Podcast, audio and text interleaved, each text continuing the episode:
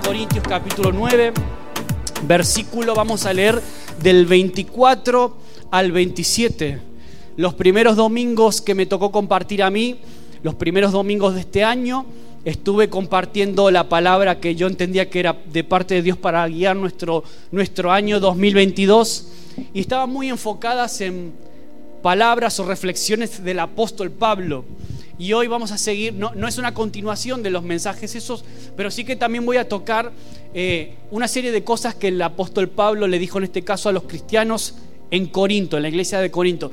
Y cómo eso hoy se puede hacer carne para ti, para mí. Cómo eso se convierte en algo real, palpable y vivible, si es que existe esa palabra, para ti y para mí hoy. Vamos a leer qué les dijo Pablo a estos cristianos que vivían en una ciudad complicada y hablamos muchas veces del contexto de cómo era la ciudad de Corinto. No voy a entrar en eso porque ya lo hemos tocado en otros temas cuando hablamos sobre todo las iglesias que se mencionan en el Apocalipsis y demás. Tenemos mucha información de cómo era la ciudad, cómo era el contexto histórico. Mira lo que le dice Pablo, versículo 24, dice, ¿no sabéis que los que corren en el estadio todos a la verdad corren, pero uno solo se lleva el premio. Corred de tal manera que puedas obtenerlo. Todo aquel que lucha, de todo se abstiene. Ellos a la verdad para recibir una corona corruptible, pero nosotros una incorruptible. Así que yo de esta manera corro no como a la aventura, de esta manera peleo, no como quien golpea al aire, sino que golpeo mi cuerpo y lo pongo en servidumbre, no sea que habiendo sido heraldo para otros, yo mismo venga a ser eliminado. Me encanta porque eh, Pablo utiliza siempre simbologías o alegorías muy sencillas y muy fáciles de entender. En este caso utiliza el de una carrera, el de una pista de atletismo y compara nuestra vida, la vida cristiana, con una carrera una carrera que, tiene que ser vivida y menciona una meta, menciona premios a obtener, menciona una serie de cosas que son una alegoría de lo que él ya vivía en, en la ciudad de Corinto, en toda la zona donde él se movía. Él conocía muy bien los Juegos Olímpicos que ya se celebraban allí en Grecia, sabía muy bien lo que era una maratón, lo que era una competición, sabía muy bien lo que era una carrera y utiliza esta, esta alegoría de la carrera para hablarnos a nosotros de cómo vivir la vida, cómo correr esta carrera, porque hay una manera de correr esta vida cristiana que, que, ya comenzamos. Desde el momento que le entregaste tu vida a Jesús, ya empezó tu carrera, ya no hay forma de decir que no a eso. Y quiero decirte algo, y Pablo lo sabía muy bien esto, Pablo tenía muy claro que la vida está determinada por una pasión. La vida tuya y mía está determinada por las diferentes pasiones que podamos tener hacia personas o hacia cosas, hacia algo, hacia una actividad. Esto Pablo lo sabía muy bien. La vida está determinada por una pasión. Y un cristiano debería ser una persona con una pasión por, principalmente por Jesucristo, por encima de todo el resto de afinidades gustos o cosas que a ti te agraden hacer, practicar, vivir, cualquier estilo de vida, por sobre todas esas cosas, la vida del cristiano tiene que estar caracterizada por esa, la pasión por Jesús. Eso es lo que mueve mi corazón, ese es el combustible, es lo que me da energía a mi alma, a mi espíritu, incluso a mi cuerpo, a todo. ¿no? Y Pablo es el mejor ejemplo que encontramos respecto a este tema de una persona apasionada porque te voy a decir algo, y seguramente que ya lo conoces, si conoces la historia de Pablo, ¿cómo se llamaba antes Pablo, antes de convertirse en el apóstol Pablo? Se llamaba Saulo. ¿Y a qué se dedicaba Saulo? Pablo, Saulo en este caso tenía una pasión. Su pasión en este caso era perseguir a los cristianos, perseguir la iglesia. Era un fariseo redomado, bien preparado, bien formado, con mucho celo por Dios, aunque evidentemente por un camino incorrecto. ¿Era un hombre apasionado? Sí que lo era. Claro, era, lo era por lo, lo incorrecto. Sin embargo, cuando él se convierte, que incluso cambia su, su nombre y se, y, se, y se pasa a llamarse apóstol Pablo, se autodenomina así, él su pasión también cambia. Él sigue siendo un hombre apasionado. La diferencia es que antes su pasión era destruir a la iglesia y ahora se convierte en un hombre apasionado por Jesús y por la iglesia, por levantar líderes y levantar iglesias. Por eso digo que Pablo es un buen ejemplo de una persona apasionada. Eh, su pasión lo llevó a, ser un férreo perseguidor de la iglesia, pero después su pasión por Cristo lo llevó a ser un perseguido hasta la muerte. A él lo pasaron a perseguir justamente por celo, por cuidado de la iglesia, por defender la fe. Incluso llegó a decir Pablo, para mí el vivir es Cristo y el morir, ¿sabes qué? Es ganancia. ¿Qué tipo de pasión movía a Pablo, movía su corazón? ¿Qué tipo de pasión tenía por Jesús para llegar a decir esto? Que para mí morir es ganancia. ¿Vale? Entonces, incluso en Romanos 15, 19 dijo él, de manera que desde Jerusalén por los alrededores hasta el lírico, todo lo he, llenado, lo he llenado por el Evangelio de Cristo. Es decir, la pasión lo llevó a llevar el Evangelio de Jesús por buena parte de Asia y Europa. Entonces, su pasión llegó al extremo que incluso en un momento en el que él estaba preso, y tenía la posibilidad de ser liberado, él quiso defender el Evangelio y quiso apelar al César. Y finalmente por culpa de esto fue puesto preso otra vez y decapitado. Sin embargo, él decidió hacer eso, no por pasión. Ahora, ¿qué tipo de pasión es la tuya o la mía? ¿Qué tipo de pasión es la nuestra? ¿Qué es lo que te apasiona a ti? Yo me preguntaba eso y quiero preguntártelo a ti también. ¿Cuánto amamos realmente a Jesús? ¿Hasta qué punto yo amo a Jesús? Por eso yo quiero hablarte de dos formas de ver la pasión desde la perspectiva de, Pablo y cómo aplico eso a mi vida, cómo puedo aplicar esto a mí. Y lo primero que dice eh, Pablo es que mi carrera es por Cristo. Lo veíamos en el versículo 24. ¿Qué es lo que define mi pasión? Primero es que por quién estoy corriendo esta carrera. Pablo lo tenía bien claro. Mi carrera es por Jesucristo. Y Pablo, como te decía, conocía muy bien las maratones, conocía muy bien las disciplinas de los Juegos Olímpicos. O sea, siempre estaba muy cercano a esta realidad y por eso hacía alusión a esta temática. Incluso, ¿te acuerdas de la palabra que hablábamos al principio de año? Yo usé también otro versículo del apóstol Pablo donde él habla acerca de olvidarse de lo que queda atrás, de extenderse hacia adelante y de proseguir a la meta. Siempre hace esos paralelismos entre la vida como una carrera y una meta que hay que alcanzar. Y Pablo dice que en este estadio, en esta carrera donde todos están corriendo, dice que solo uno de ellos se lleva el premio. Y él ve al estadio como si fuera nuestra propia vida. Ve esa pista de carrera y él la compara con, con esa carrera que yo tengo que correr. Ahora, es interesante que Pablo no dice, yo corro para alcanzar a Cristo. Él dice, no, no, yo corro porque ya alcancé a Cristo. Yo corro porque ya le conocí personalmente, porque su amor me cautivó, de tal manera que puedo decir que vivo por Él y para Él. Corro por Jesucristo y al hacerlo lo hago con pasión porque Él mismo está esperando a su vez en la meta que termine. Entonces Él dice, mi, mi meta también es Él, de alguna forma. ¿Por qué persevero en la carrera? Porque mi perseverancia también es Cristo. Y Pablo sabía que el tipo de carreras de esa época quizás eran un poco diferentes a las de hoy en día. Los Juegos Olímpicos de esa época eran diferentes. Habían carreras que eran más bien de resistencia, donde había que superar una serie de obstáculos. Conocía muy bien, por eso dice, corred de tal manera que lo obtengáis. De alguna forma, Pablo está diciendo, los que van a llegar a la meta son los que son perseverantes. Los que van a llegar a la meta son los que nunca se dan por vencido. Por eso yo quiero que tú puedas declarar en esta, en esta tarde, yo no soy de los que se dan por vencido. Yo no soy de los que tiran la toalla rápido.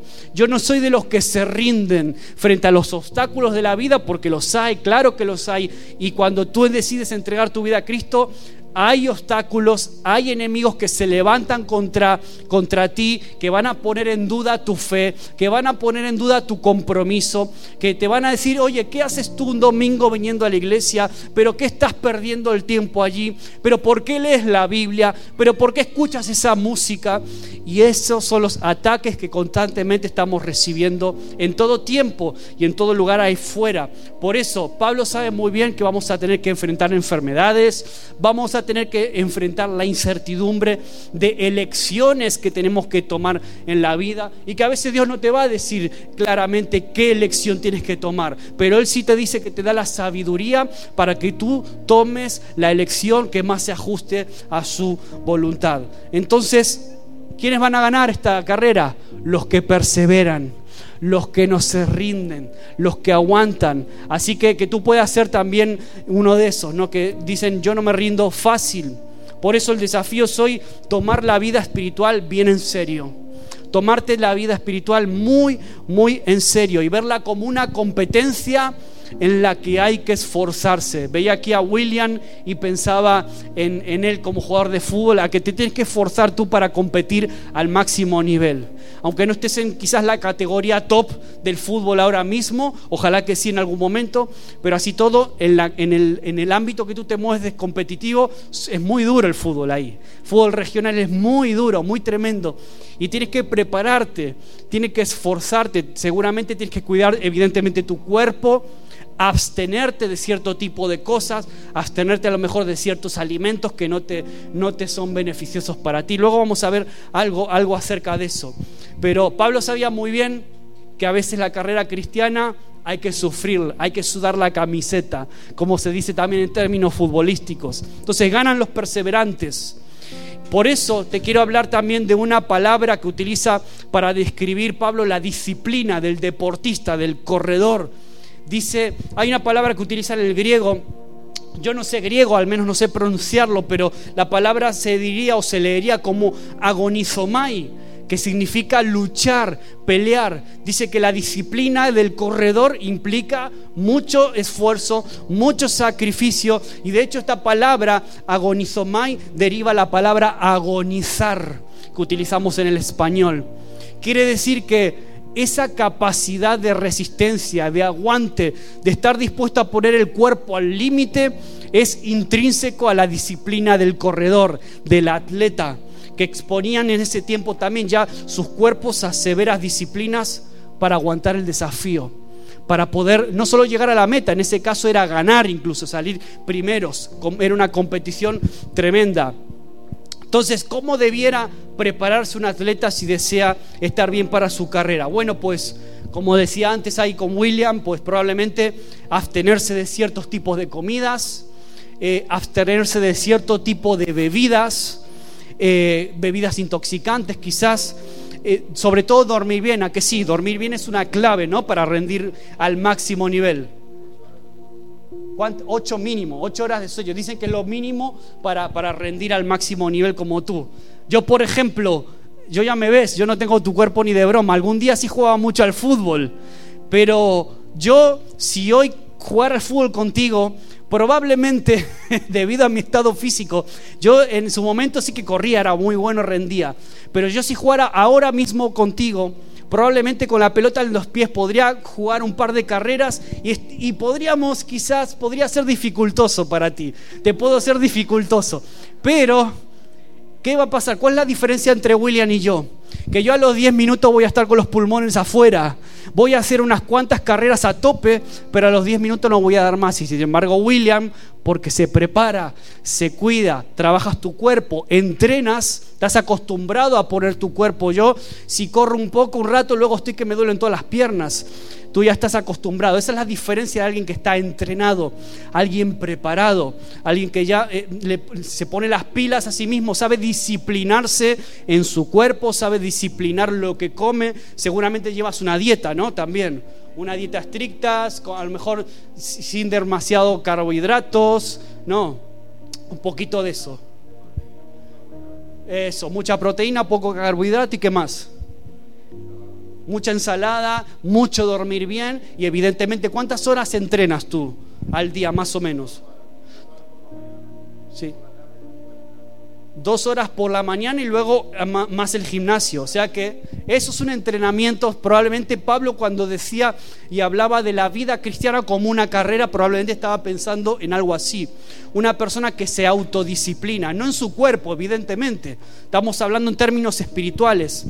Pero Pablo hablaba de la importancia que es disciplinarse en su alma, disciplinar sus emociones también y también su cuerpo, porque Pablo evidentemente en algún momento habla acerca de, en esto que leímos antes, de que también él sabía dominar su cuerpo. Se refiere a dominar su carne más bien, ¿vale? Entonces, ¿cuál es la corona? ¿Cuál es la corona de la que habla Pablo? el premio que se le se le da al que llegue a la meta, al que venza? ¿Qué tipo de premio va a obtener? La carrera cristiana debería, se debería correr con una pasión, con un propósito. ¿Por qué? Porque Pablo está dando a entender que se podría correr sin una meta fija, sin un objetivo fijo. Pablo está dando a entender que se puede vivir la vida pues a la buena de Dios, así de cualquier manera se puede vivir incluso la vida cristiana sin tener metas, sin tener objetivos, sin tener un propósito claro de vida. Y está hablando de que el premio era en este tiempo el premio para aquel que, que, conseguía llegar al primer puesto y ganar la carrera, una corona, pero una corona corruptible, una corona que se echaba a perder una corona que en ese tiempo estaba formada por hojas de laureles, estaba formada por ciertas plantas que, de pinos de olivo, por ejemplo, de, eh, corona, una corona de laurel, es decir, cosas que con, después al poco de usarlas se echaban a perder. Por eso Pablo dice, esto es una corona corruptible que se echa a perder, pero la corona que el Señor tiene preparado para ti, para mí, es una corona incorruptible. ¿De qué, Maxi? Pues una corona que tiene que ver con el gozo, una corona de justicia, de vida, de gloria. O sea, ¿hay algo que te ofrezca este mundo que pueda superar eso? ¿Hay algo que te pueda ofrecer la vida por ahí fuera? Que te puede ofrecer lo que Dios te puede proporcionar? ¿Vale la pena vivir apasionado por Jesús? ¿A que sí? Claro que vale la pena, claro que sí. Entonces, ¿cómo mantengo la pasión? El segundo punto de Pablo habla acerca de cómo correr y cómo no correr esta vida. Y lo primero que dice Pablo en el versículo 26 es que dice, yo no corro a la aventura. Es decir, yo no corro, no estoy corriendo sin una meta yo estoy corriendo con un objetivo, con un propósito. Yo sé muy claro cuál es el objetivo hacia el cual estoy corriendo. No, correr a la aventura que es, es vivir sin metas, sin propósitos, sin objetivos. Y muchos hoy en día corren así y viven la vida de esta forma y piensan que están haciendo cosas, piensan que están corriendo, pero a lo mejor están corriendo la carrera equivocada. Piensan que están corriendo porque están activos, viven para sí mismos, para su trabajo, para su vida, sin más, para sus proyectos personales, pero no hay un objetivo claro, no hay un objetivo claro de, agradar al Señor. Por eso dice Pablo y de alguna forma te está diciendo hoy a ti, no corras a lo loco, no corras a la aventura, no corras como quien no sabe para dónde va a la buena de Dios. No, no, no. Corre con el objetivo de servir al Señor y de glorificarle en todo, en todo lo que haces. Y luego Pablo en, el, en ese mismo versículo 26 se quita la ropa de atleta corredor y se pone de repente los guantes de un boxeador. Y dice, yo no peleo como quien golpea al aire. Dice, es como que cambia esa metáfora de la carrera por la del boxeo. Entonces dice, yo no pierdo mis energías, yo no estoy golpeando el aire, no estoy eh, perdiendo el tiempo en cosas que, no me producen ningún beneficio ni a mí ni al Señor. Cuidado con, golpear el aire, el aire, cuidado con invertir tu tiempo en cosas que a lo mejor no te repercuten de ningún tipo de provecho, ¿no? Y que no vas a poder obtener ningún beneficio, al menos de eso. No golpeando el aire. Eh, entonces yo no, dice Pablo, yo no malogro esos golpes.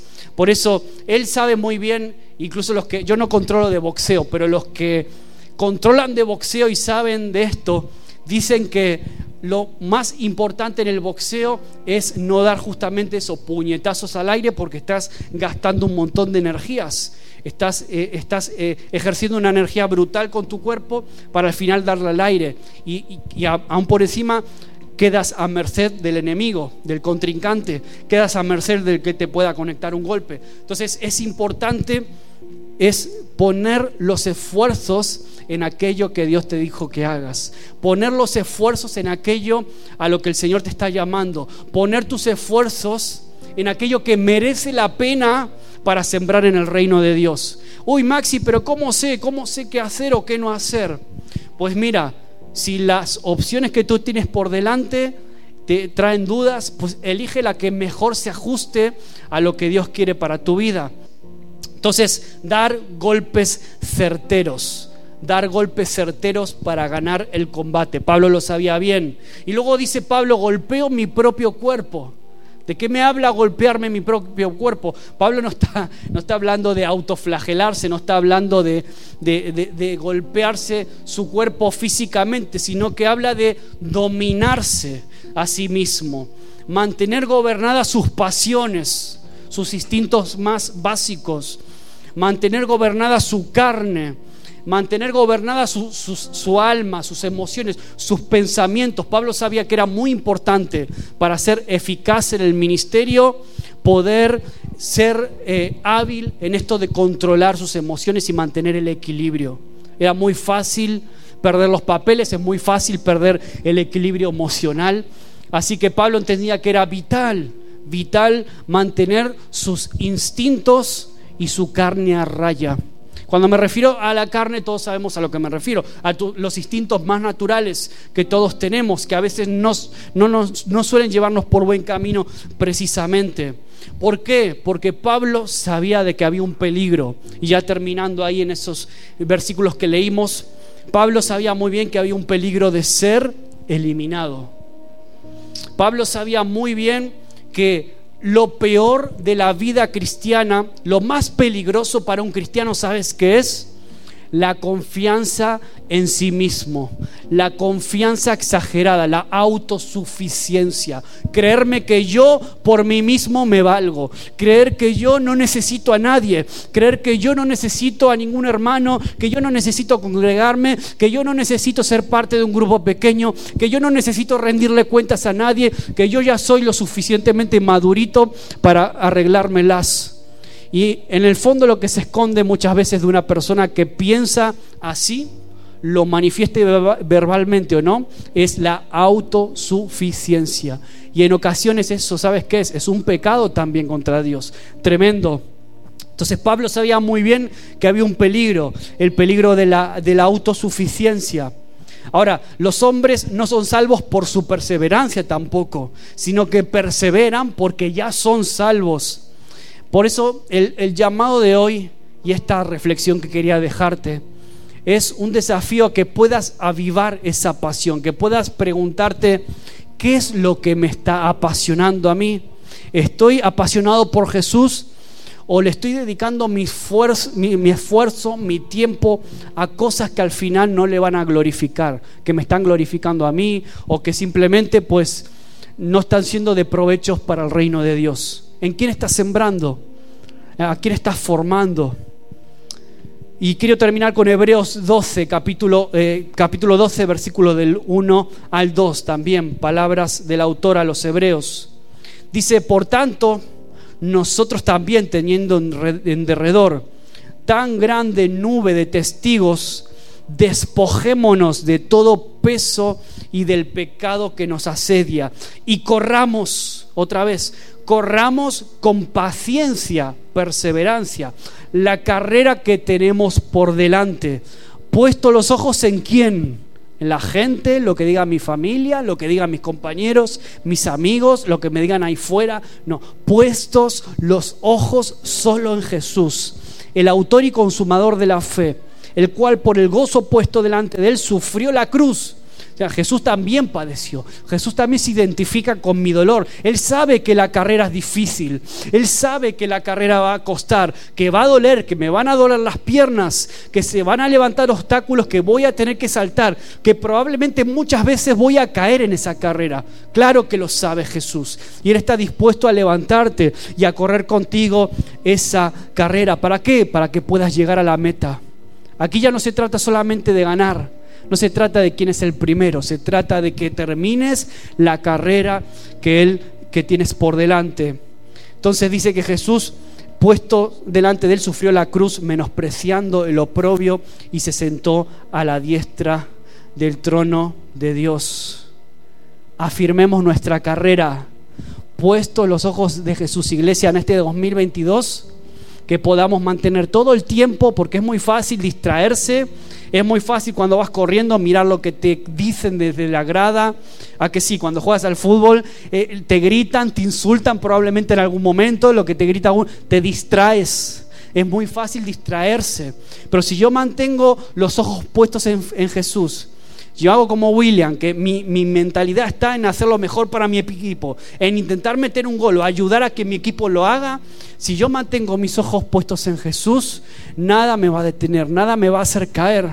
Si yo me mantengo ajeno a lo que las circunstancias a veces me dicen y me mantengo con mis ojos puestos en Jesús, el autor y consumador de mi fe, te aseguro que vas a llegar a la meta Amén. Y no va a ser una carrera eh, color de rosas, no quiere decir que todo te va a ir bien en la vida, no, no, al contrario, a veces los obstáculos son muy tremendos, muy fuertes y te vas a caer y te vas a tropezar, pero también te vas a levantar en el nombre de Jesús. Y yo quiero ir terminando con un vídeo que a lo mejor puede ejemplificar bastante bien lo que, lo que estamos hablando. Un, un ejemplo real allá por Barcelona en el año 92, unos Juegos Olímpicos que celebraron que fueron tremendos para este país, en una época donde España pudo mostrar al mundo su poderío, que entraba en una nueva etapa político, económica, próspera, buena. Los Juegos Olímpicos del 92 fueron como esa cereza del postre para España como nación, pero había un hombre, había un deportista, un atleta, un joven que era el favorito para ganar la carrera de los 400 metros de esos Juegos Olímpicos en ese verano del 92. Creo que nosotros estábamos aquí, ¿no? Yo era pequeño, me acuerdo que estábamos casi en esa época aquí en España también, de vacaciones en ese tiempo. Vale, este joven va a comenzar la carrera, comienza corriendo y al poco de estar corriendo sufre un dolor muy fuerte, una lesión en el músculo, en la corva y esa queda prácticamente tirado en el suelo. La gente piensa se acabó la carrera para, para este hombre, este chico, Derek Redmond. Vamos a ponerlo ahí.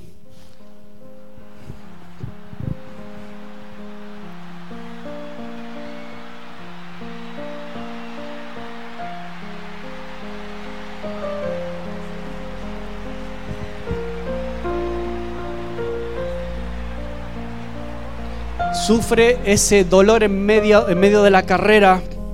Todos piensan que se acabó, se terminó. La lesión terminó con su, con su carrera ese día. Sin embargo, él ahí decide seguir adelante. Él sabía que no iba a terminar, que no iba a ganar la carrera. Pero él dice, yo por lo menos tengo que terminarla. La voy a terminar como sea. Y comienza a correr cojeando por la pista. Y de repente, de entre el medio de la multitud que estaba viendo este espectáculo, un hombre de repente se lanza, se abre paso, se abre camino luchando contra los guardias de seguridad y lo abraza y lo empieza a acompañar. Ese hombre que está ahí era el padre de él. Al padre le preguntaron más adelante, ¿por qué hiciste eso? Y él dijo, yo vi el dolor en el rostro de mi hijo y por lo menos quise simplemente ayudarlo a que llegue a la meta. En ese momento todo el estadio empezó a aplaudir de pie y cuando ellos dos llegan a la meta, de alguna forma es como si todo el estadio hubiera ganado, se sintieron parte de esa, esa carrera. No ganó, evidentemente no ganó, pero sí llegó a la meta.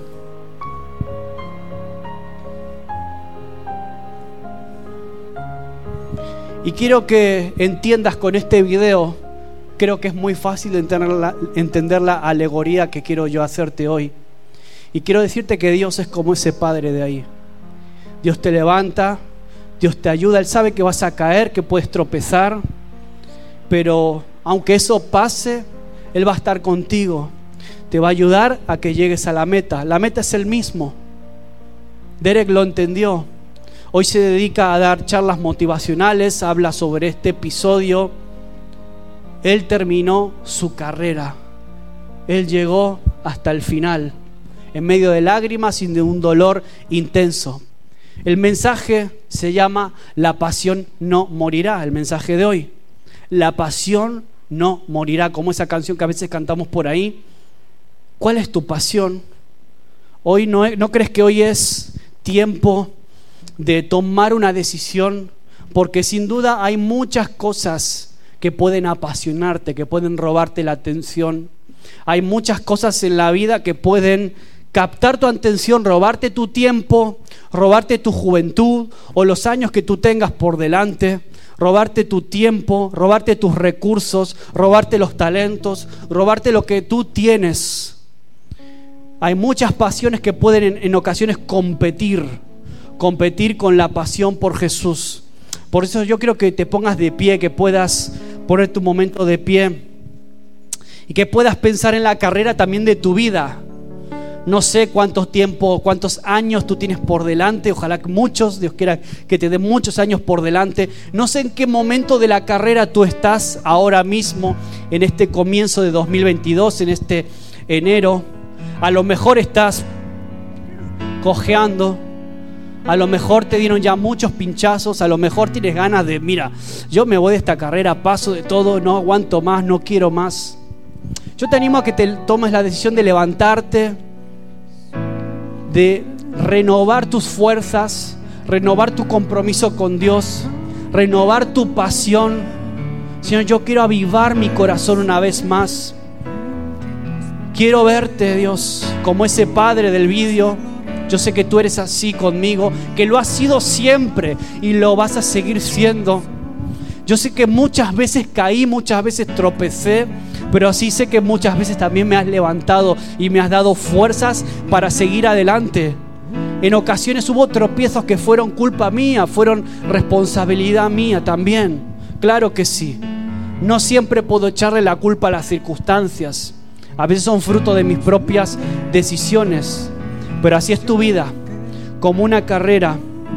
Ahora, yo quiero que sepas que la pasión no va a morir la pasión no morirá. No dejes que ese fuego se apague, no.